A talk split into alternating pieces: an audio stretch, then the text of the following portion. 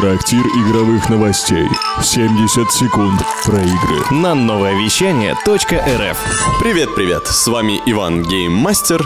Состоится ли E3 в 2022 и когда будет ремейк Dead Space? Из-за пандемии уже три года подряд ставится под вопрос проведение главного игрового события E3, на котором обычно анонсируют или уже показывают все самые горячие проекты.